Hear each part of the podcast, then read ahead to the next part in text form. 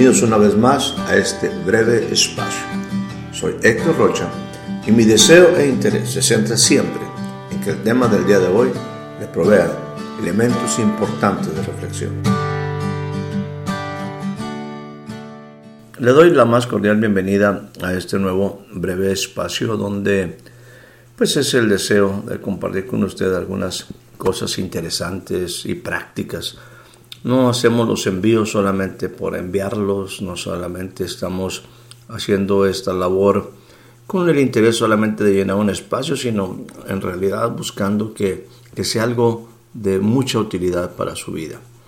Este mensaje que, el día de hoy estaré compartiendo, yo quisiera enfocarlo a, pues a, todo, todo, todo aquel, toda persona, hombre, mujer, joven, señorita, que eh, se han esforzado por, por hacer las cosas diferentes, por entender que la vida necesita algo diferente o que en la vida necesitamos cosas diferentes a las que actualmente estamos viviendo. Cuando aquellos que por una razón eh, que a lo mejor hasta ellos mismos desconocen o en algunos momentos todos también desconocemos, es ese deseo de hacer las cosas bien, de hacer las cosas que son correctas, de hacer aquello que en algún momento uno sabe que, es lo que se debe de hacer, pero que al paso del tiempo, al correr de los días o quizás las circunstancias, tendemos a, detenernos un poco o, mucho, a quizás pensar aún mismo en claudicar o dejarle hacer las cosas porque bueno, es mucha la demanda, porque es mucho el esfuerzo, porque hay tantas cosas que hacer. Este mensaje eh, va, va para alguien, y así lo quiero ver, va para, va para una gente especial como tú, como usted. Este es un mensaje de esperanza a alguien especial. No importa, no importa dónde estés, no importa el lugar en que te encuentres en este momento. Tampoco importa cuáles son las circunstancias que te están rodeando. Yo quiero decirte, a ti en una manera especial, a ti que eres especial, la obra que está acorde con tu propósito, aún es posible realizarla.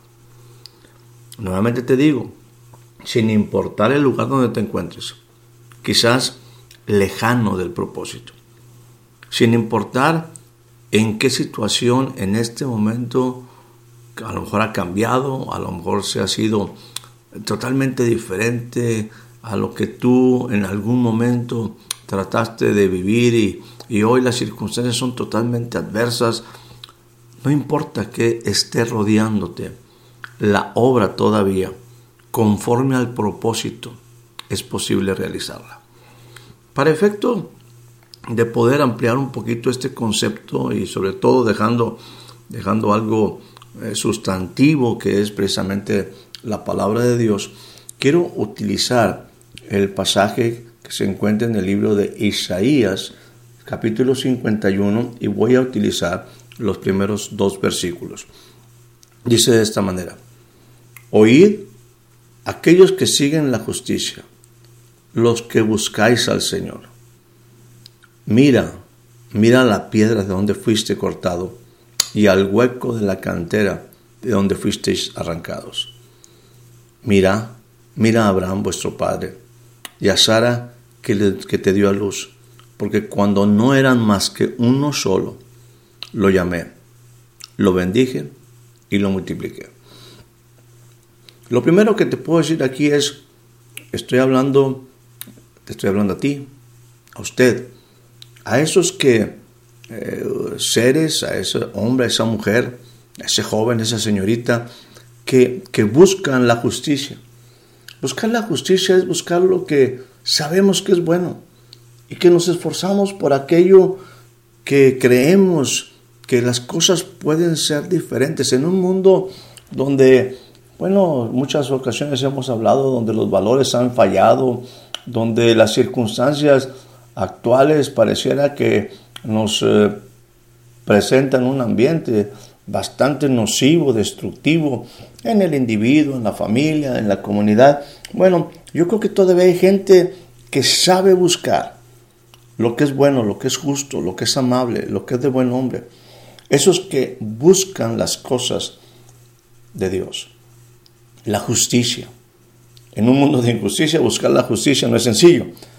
Pero bueno, busca la justicia, lo que es, insisto, bueno. aquello que realmente vale la pena. Y, bueno, en el, en el caminar, en el paso del tiempo, en el paso de los años, quizás nos hemos ido desgastando, hemos ido perdiendo recursos, hemos ido perdiendo, pues, muchas cosas, de tal manera que en ratos tendemos a, detenernos o, a considerar si vale la pena o si debemos de continuar o no. Bueno, para ti es este mensaje, para ustedes este mensaje aquellos que todavía por encima de todas las cosas son capaces de oír y buscar y seguir con todo su corazón la justicia. Los que todavía buscan en medio de una sociedad que parece que ha dejado a Dios, los que todavía buscan al Señor. Bueno, en este capítulo 51 del libro de Isaías, versículo 1, dice, primera, primer factor, mira es detente, no dudes y mira a la piedra de donde tú fuiste cortado, al hueco de la cantera de donde tú fuiste arrancado. Esa sería mi primera reflexión. Porque aquí es importante entender quién eres tú. Es tu origen. ¿Cuál es tu origen? ¿De dónde tú provienes? ¿Dónde tú fuiste creado? ¿Dónde está tu hogar? ¿Dónde está el lugar que tú perteneces? Bueno, definitivamente en este sentido es aquellos que sabemos que hay un Dios del cual nos ha formado, nos hizo con un propósito. Nosotros, como seres humanos, somos entes tripartitas, somos espíritu, somos alma, somos cuerpo.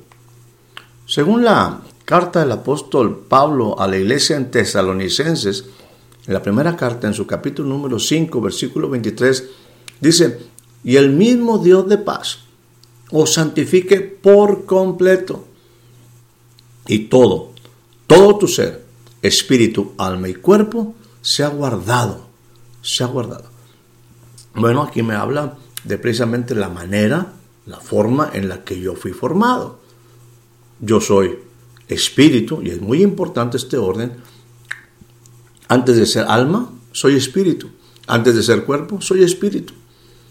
Soy alma, por supuesto, y soy cuerpo, por supuesto, pero sobre todas las cosas soy espíritu. ¿Por qué? Porque el soplo de Dios, el soplo de Dios, hizo que yo viviera y tuviera acceso a la oportunidad de vivir una vida de en el espíritu, por el espíritu. Dios es espíritu. Yo tengo que entender que no es en mi fuerza, entender mi origen, para poder continuar, para seguir ah, alentándome ah, con las verdades fundamentales, para seguir mi camino, el destino que Dios tiene para mí. Necesito definitivamente una relación con mi origen. Y eso es lo que en un momento aquí eh, el profeta Isaías habla. Aquellos que siguen la justicia, aquellos que han buscado y que siguen buscando y que anhelan al Señor, tienen que saber muy bien y ver a la piedra, la roca de nuestra salvación, de donde nosotros fuimos cortados. Nosotros no venimos, nuestro origen está en Dios, no hay otro origen. No quiero meterme en más asuntos, simplemente somos creación de Dios, nuestro origen está en Dios, nuestro hogar está en Dios, nuestro lugar de pertenencia está en Dios. Y es importante que yo entienda que tengo ahí su naturaleza. Él es espíritu y por lo tanto el espíritu de Dios, el soplo de Dios sobre mi vida, me da esa oportunidad no solamente de existir, no de sobrevivir, sino de tener una vida y vida en abundancia. Por lo tanto, yo te invito a que tú y yo nos sentemos un momento y quizás hagamos un balance, eh, quitemos todas esas cosas que muchas veces son eh, pues desalentadoras y definitivamente volvamos nuestros ojos y miremos de dónde venimos, de dónde, a dónde pertenecemos, de dónde fuimos extraídos. En un sentido también, déjame decirte, eh, nosotros fuimos esculpidos en su mano. Sí, sabemos que el hombre cayó, pero eh, eh, en la obra de Jesús, en sus manos fuimos nosotros nuevamente, fuimos esculpidos, fuimos formados de Él. En Jesús tenemos una oportunidad definitivamente de poder vivir restaurados una vida diferente. Así es que tú y yo que seguimos la justicia, que buscamos lo mejor de Dios, que buscamos las cosas buenas de Dios, es importante que continuamente estemos conociendo, viendo de dónde nosotros provenimos, de dónde nosotros fuimos extraídos y que entendamos que en ese origen, en esa dimensión, también está mi vida. Yo vengo del Dios Todopoderoso, del Altísimo Soberano Rey, por lo tanto, yo tengo la naturaleza de Dios. La segunda parte dice, mirad o mira a Abraham, tu padre, y a Sara que te dio a luz. Porque cuando no eran más que uno solo, lo llamé, lo bendije y lo multipliqué. Bueno, aquí obviamente nos habla de un hombre llamado Abraham y su esposa Sara. Una nación, una nación nace definitivamente de, a, través de una generación, la generación de hijos. Y, y, la verdad es que este hombre, al igual que usted, si usted tiene la oportunidad, lea más al respecto, pero hablamos de un Abraham y de una Sara, hombres con, insisto, circunstancias adversas, eh, no estoy hablando aquí de una religión, sino estoy hablando de, una relación de Dios con el hombre. Y aquí está hablando de Dios acerca de una relación con un hombre llamado Abraham y una mujer llamada Sara, que tenían las mismas problemáticas que usted y yo podemos tener, y quizás mayores, que tenían en un proceso definitivamente en sus vidas que ni se imaginaban que Dios iba a llegar ahí eh, a, hacer un cambio radical en sus vidas. Abraham, simplemente diré, es un ser humano, es un hombre al cual Dios eligió. Y decidió Dios hacer algo con ese hombre. Hacer algo con ese hombre y con su familia. Hacer algo diferente. Entonces, Abraham es un hombre que aquí podemos meterlo como un icono de un hombre que tuvo que creyó en Dios, que en un momento puso su confianza en Dios. Y entonces lo que viene a emerger aquí es algo que se llama familia. Familia. Porque bueno, aquí cuando habla de, Abraham y esta, esta generación, eh, esta descendencia que viene de Abraham, habla de que Abraham se constituye en un padre un padre que, definitivamente va a ser una cabeza, un patriarca de una familia. Y esa es la segunda cosa que es sumamente importante para mí. No solamente tengo que ver cómo en un momento eh, yo provengo de Dios, sino cómo Dios actúa en la tierra, cómo Dios actúa en este plano terrenal. Y Él lo hace a través de una familia, de una familia. Él me hace habitar en familia es un punto obviamente celestial, pero también es un punto terrenal. Es un espacio donde yo puedo definitivamente entender lo que es una relación de padre, lo que es una, una relación con, una esposa llamada Sara, eh, que va a dar a luz y que bueno, definitivamente, eh, insisto, si usted lee la historia, este proceso de formar una familia, pues para que llegara a ser lo que llegó a ser, pues las diferentes adversidades tuvieron que ser vencidas y salir adelante por encima de la naturaleza de mi cuerpo y por encima de la naturaleza de mi alma. Tenía que haber actuado una, intervenido el Espíritu, Dios mismo, en un hombre y en una mujer. Y bueno, eh, ellos no eran, aquí me dice la escritura, dice, no eran más que uno solo y yo lo llamé, lo bendije y lo multipliqué. Así es que este principio para ti es un principio de esperanza. Esto que estoy compartiendo es para alguien especial. Conoce tu origen. Entiende que Dios trabaja en familia. Trabaja con seres humanos normales y no solamente con seres humanos normales, sino con, con seres humanos con todas sus diversas problemáticas. Y ahí es donde Dios interviene para hacer algo. Te llama, te bendice y te multiplica. Tú que en algún momento quizás has sentido cansancio, quizás hay momentos donde pues piensas que las cosas no van a cambiar.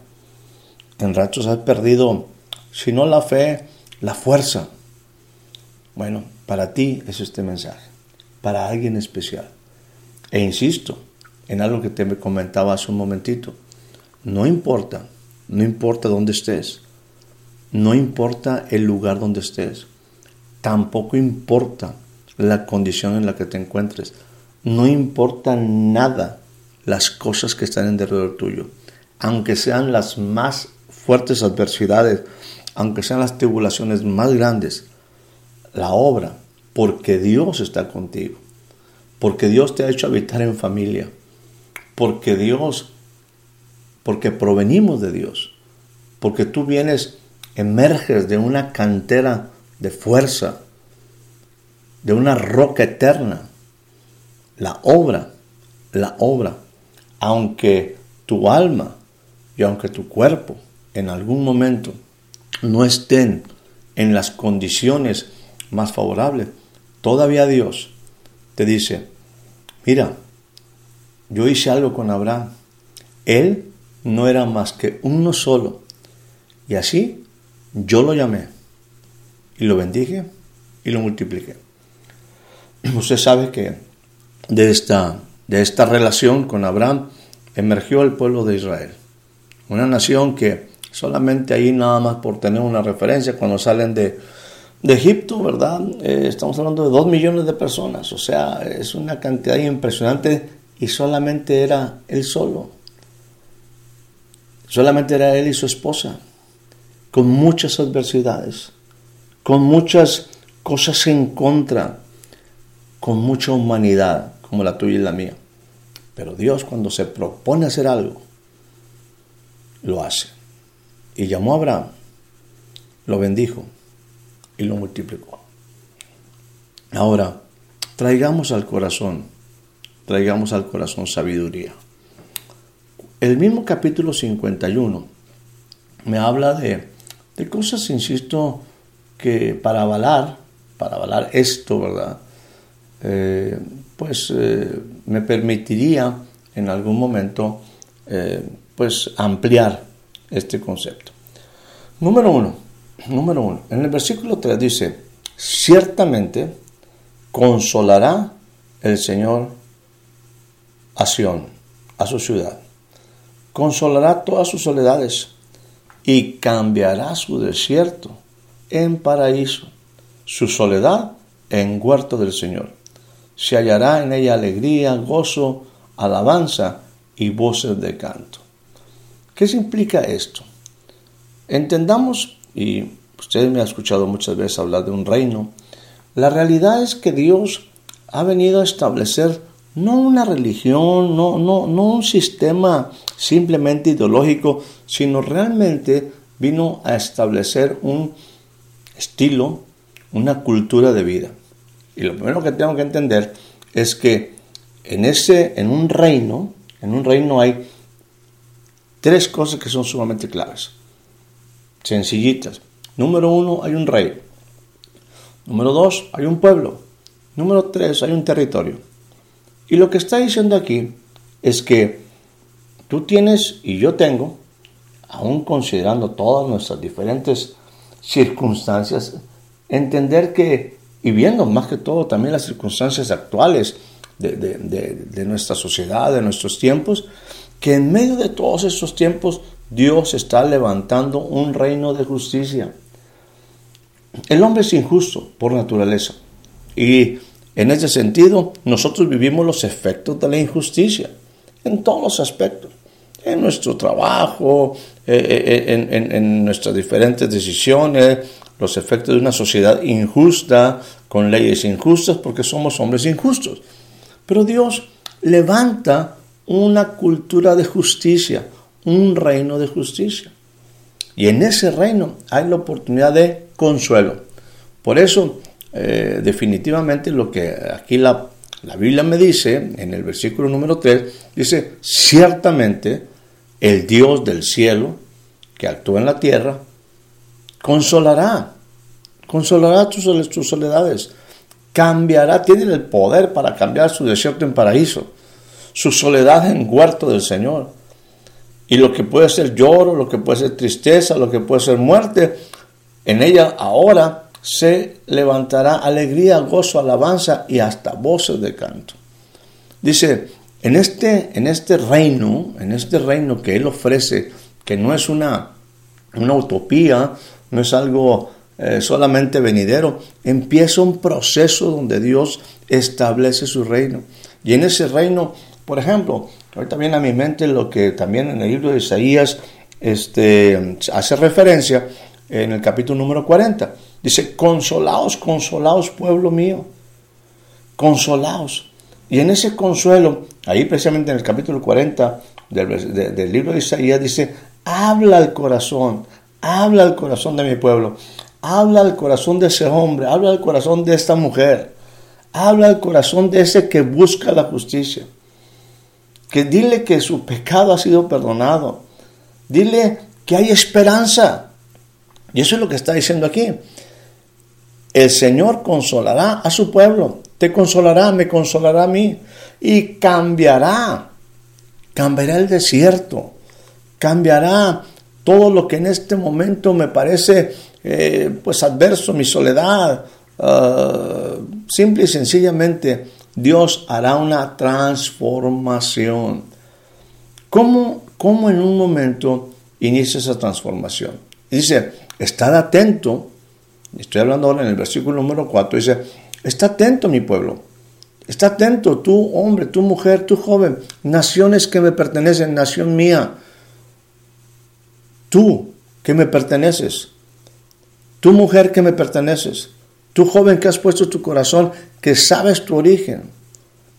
Dice, de mí saldrá la ley, de mí saldrán verdades, de mí saldrán principios, de mí saldrán preceptos y mi justicia para luz de los pueblos. O sea, el establecimiento del reino es progresivo. Si yo te tomara la tipología de, del pueblo de Israel, que definitivamente es, importante eh, como una referencia, lo primero, eh, vamos a decir, en el proceso cuando inicia el caminar por el desierto, cuando salen después de, estar en Egipto por casi 430 años, suceden, suceden varias cosas. Lo primero es una presencia manifestada. Esa presencia manifestada se daba en el llamado Monte Oreb, ¿verdad? La gente temía, la gente veía los relámpagos, la gente veía, escuchaba los truenos, veía eh, el fuego ahí, ¿verdad? Y bueno, es simplemente la presencia, la grandeza de Dios. No en vano dice la Biblia que Él toca los montes y los montes humean, o sea, eh, se produce un sacudimiento, hay temblor, ¿verdad? Es la presencia de Dios, es Dios revelándose al pueblo. Adelantito, podemos entender que, hay una relación a través de Moisés y empieza a dar sus leyes, empieza a dar sus diferentes mandamientos. Yo espero que tú conozcas los mandamientos. A través de nuestra vida, de haber estado en una iglesia católica, a través de haber estado en una iglesia evangélica o en cualquier, en cualquier este, relación, vamos a decir, religiosa, seguramente escuchamos los diez mandamientos. La pregunta es si lo sabemos. Bueno, Ahí se dieron los mandamientos, estos que llamamos diez mandamientos, más otros muchos más. ¿Qué es lo que está pasando? Bueno, primero hay una presencia establecida. En segundo término, la manifestación de una ley de justicia. Una justicia para luz de los pueblos. No solamente para luz de este pueblo, sino que este pueblo a través de tener una ley justa, eh, porque no hay pueblo que tenga eh, leyes tan justas, preceptos tan justos, mandamientos tan justos como son los que Dios nos ha dado. Bueno, Dios revela su ley para que el pueblo aprenda a vivir conforme a esa ley de justicia, caminar en la ley de justicia, que aprendamos a andar por sendas de justicia, para luz de los pueblos, para luz de los pueblos. Y la tercera cosa que, que sucede después de que salen eh, de Egipto, eh, repito, la presencia, dos, el, que se le dictaron leyes, tres, el pueblo se puso en orden, porque tarde o temprano ese pueblo iba a conquistar, iba a caminar. Por lo tanto, orden es sumamente importante. ¿Qué es lo que sucedió? En el tabernáculo estaba la presencia de Dios, había ahora leyes, estatutos, y el pueblo se puso en orden. Las tribus tomaron sus banderas y cada uno se puso por sus familias. Orden. Es importantísimo entender el orden. Nunca podremos conquistar en caos. Nunca podremos conquistar en caos. Y lo que dice aquí, ya para finalizar en el versículo número 5, entendiendo que la primera acción de Dios para este hombre, para ti y para mí, para ti que, y, y para mí que estamos buscando la justicia, que deseamos las cosas buenas, que buscamos lo amable, lo puro. Bueno, déjame decirte, hay un reino realmente funcionando. Y en este reino hay una consolación de Dios, una posibilidad, no, no, solamente posibilidad, una realidad de un cambio de, de un desierto en tierra fértil. Hay una ley y entender esto, que en el reino de Dios la justicia, la justicia de Dios, verdadera justicia, está cercana. Y en mi brazo, dice por ahí, en algún momento en el versículo número, número 5, hace referencia de, este Isaías 55, en el versículo número 5 dice, y mis brazos juzgarán a los pueblos, a mí me esperan los de la costa, y en mi brazo ponen su esperanza. Hay que entender que Dios es justo, no hay nadie más justo que Dios, y si estamos buscando la justicia, aquellos que seguimos la justicia, estamos buscando a Dios. Eso es lo que está diciendo este versículo. No está diciendo otra cosa. Buscar la justicia es buscar al Dios justo. Ahora, después de que se está levantando un reino de justicia, ahí es importante que tú y yo aprendamos a levantar los ojos al cielo. Que veamos, que observemos la diferencia. Quizás le recomendaría que en alguno de nuestros podcasts usted viera precisamente eh, cuatro maneras de ver. En esas cuatro maneras de ver, eh, la última me habla de mi capacidad, de que entremos en una dimensión del Espíritu porque el reino se ha manifestado, que entremos en la dimensión de poder ver, escúcheme bien, las verdades, esa realidad. Déjeme repetirlo. El cuarto nivel de ver implica que las verdades de Dios las podamos ver en la realidad, en la realidad de nuestra vida. Y aquí es lo que nos invita el versículo número 6. Dice, alza, alza los cielos tus ojos y mira abajo en la tierra. Ve la diferencia entre lo que es un reino de justicia y veamos obviamente entendamos que estamos en un mundo de injusticia, hay una gran diferencia entre lo que Dios hace y lo que el hombre hace. En lo que está en las manos de Dios y lo que está en las manos de los hombres.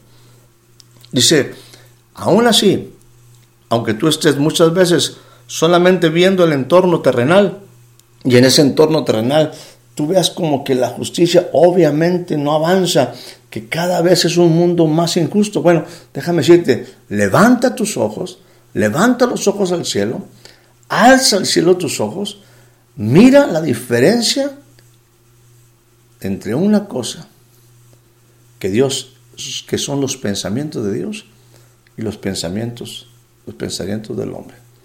También lo dice Isaías, porque tan altos como son los cielos de la tierra, así son mis pensamientos de los pensamientos del hombre. Lo que hoy vemos en nuestro mundo terrenal es simplemente el hombre actuando sin Dios. Levanta tus ojos, alza tus ojos y ve lo que Dios te ofrece. Dice, mi salvación es para siempre y mi justicia no perecerá. Déjame irme al versículo número 7. Y quisiera eh, leer parte del versículo 7 y 8. Obviamente seguimos en el libro de Isaías en su capítulo 51. Dice, oigan los que conocen la justicia, pueblo en cuyo corazón está mi ley. No temas afrenta de hombre, ni desmayes por sus ultrajes. Dice, porque como a vestidura de los comerá polilla, como a la lana los comerá gusano, pero mi justicia permanecerá y mi salvación por siglos de siglos. ¿No crees que, eso, que es, ¿no crees que es sumamente clave tener esta referencia de, la, de las palabras de Dios para nuestro corazón? Oigan, los que conocen la justicia, los que no solamente, vamos, no solamente saben la ley, sino que en la, en la ley del Señor o la ley del Señor está en su corazón. Que en la ley del Señor medita de día y de noche. La ley y la justicia, los mandamientos, la justicia, la palabra, es un asunto del corazón. En el reino de Dios, que es una realidad, una realidad para estos tiempos, para hombres como Abraham, como Sara, como tú, como yo, para hombres que simple y sencillamente hemos entendido nuestro origen, por una revelación, por un entendimiento, por una iluminación, que con gratitud decimos, bueno, qué tremenda, tremenda es la oportunidad que tengo de vivir cuando Dios ha puesto su esencia, su ser, su espíritu en mí. Y su reino ahora aquí en la tierra me da una oportunidad de vivir en un reino de justicia. Que sí, las circunstancias definitivamente que me rodean, lo que ven mis ojos diariamente, como que en ratos al comparar o al ver las cosas, no hay mucho de qué me motive, no hay mucho de qué me impulse, pero por ello tengo que levantar mis ojos al cielo y ver, ver que la salvación del Señor que, la esperanza en el Señor, que su justicia no va a perecer. Y que esa justicia no es solamente para el cielo, sino es para aquí. Y no es para, no es para sobrevivir, no es para existir, es para vivir en abundancia. Bueno, aquellos que han puesto, que han entendido que la justicia y las leyes están escritas en tu corazón, pueblo en cuyo corazón está mi ley, hombre, mujer, jovencito, jovencita, que la ley del Señor está en tu corazón, déjame decirte, la justicia va a permanecer para siempre. Alguien me podría decir, bueno, pero estos temas no son de la actualidad, o sea, estos temas quizás son tan viejos, tan viejos como, pues no sé, nuestros antepasados, esto está Déjame decirte, mi estimado amigo, mi estimada amiga, déjame decirte que Dios es el mismo, ayer, hoy y por los siglos. Sus enseñanzas son para este tiempo como fueron para ayer y serán por toda la eternidad. Por eso dice aquí en el versículo número 8, mi justicia, mi palabra, permanecerá perpetuamente permanecerá por siglos de siglos. No me quiero meter desde cuándo es el libro de Isaías, me refiero en el sentido de cuándo fue escrito o cuándo fue dictado el libro de Isaías, pero déjame decirte, cuando habla de por siglos de siglos, que su justicia va a permanecer perpetuamente por siglos de siglos, todavía en el siglo XX y será en el siglo XXI, el siglo XXII, los siglos de siglos, la justicia, la palabra de Dios, Dios no cambia, Dios no cambia. Y en ese sentido, sus valores, su esencia, sus mandatos, sus preceptos, sirven, son de utilidad para ti. Hoy será para utilidad de tus generaciones. Permanecerá para siempre también el resultado de caminar en justicia. Finalmente, finalmente entrando eh, en este, eh, pues básicamente concluyendo sobre este capítulo 51 eh, del libro de, Isaías, ah, es ciertamente interesante lo que, bueno, esto fue una promesa para, para su pueblo, ¿no? Dice en el versículo 11, ciertamente aquellos que fueron redimidos, comprados por el Señor, volverán a Sion, cantando y gozo perpetuo habrá sobre sus cabezas. Ellos tendrán gozo, alegría y el dolor y el gemido huirán.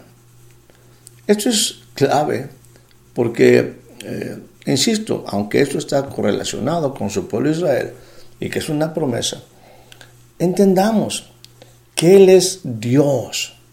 Lo que está diciendo aquí es que lo que Él le prometió a un pueblo, que inició con Abraham, con Nazara, con seres humanos, insisto, vulnerables, y que Dios los hizo una gran nación.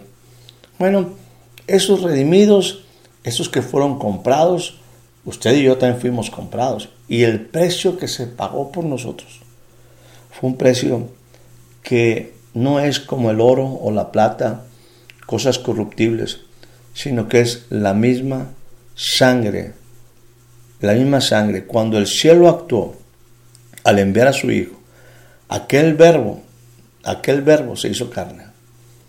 El verbo era con Dios, el verbo era Dios. Dios se hizo carne, habitó entre nosotros. Y cuando Él tomó el papel de un ser humano como tú y como yo, cumplió toda justicia delante de Dios y por medio de su sacrificio nos dio una oportunidad de vida. Nosotros fuimos comprados con la preciosa sangre de Jesús, esa que fue derramada en una cruz. Ese hombre, ese, ese cuerpo se desangró totalmente.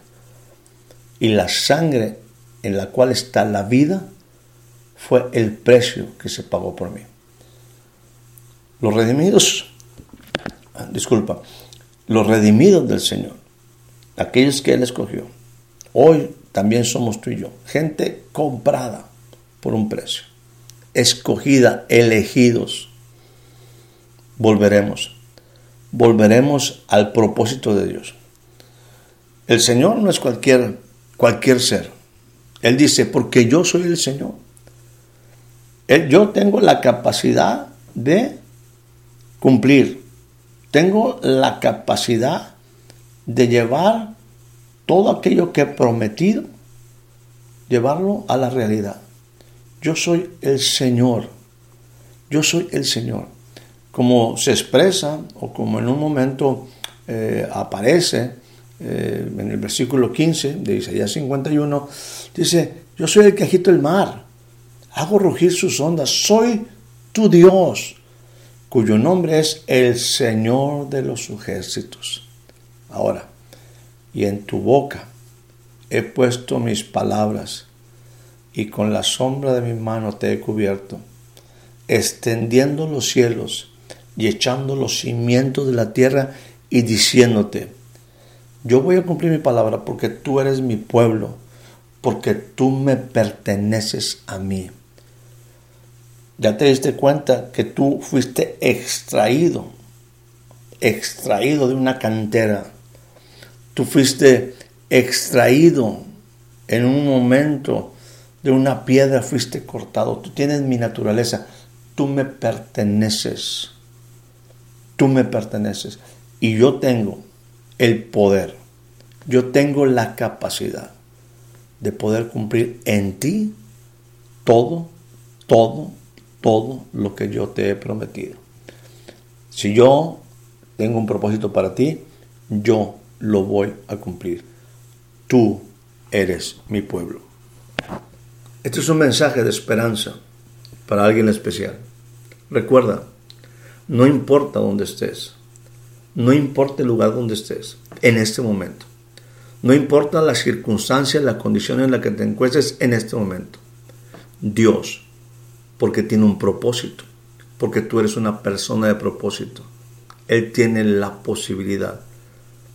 Y tú tienes la posibilidad porque le conoces, porque fuiste comprado, porque eres, conoces tu origen, porque fuiste puesto en familia, porque Dios trabaja con familias, porque Dios trabaja con seres humanos normales. La obra en ti, conforme al propósito de Dios, es todavía posible realizarla. No dudes, no dudes. El reino de justicia está entre nosotros. Levanta tus ojos al cielo. Que la ley y la justicia sigan firmes en tu corazón y ten la certeza de que Dios consumará lo que ha prometido. Lo hará, no tengas ninguna duda. Que tengas una excelente noche, una excelente tarde, un excelente día. Muchas gracias por ser parte de este breve espacio. Hasta la próxima.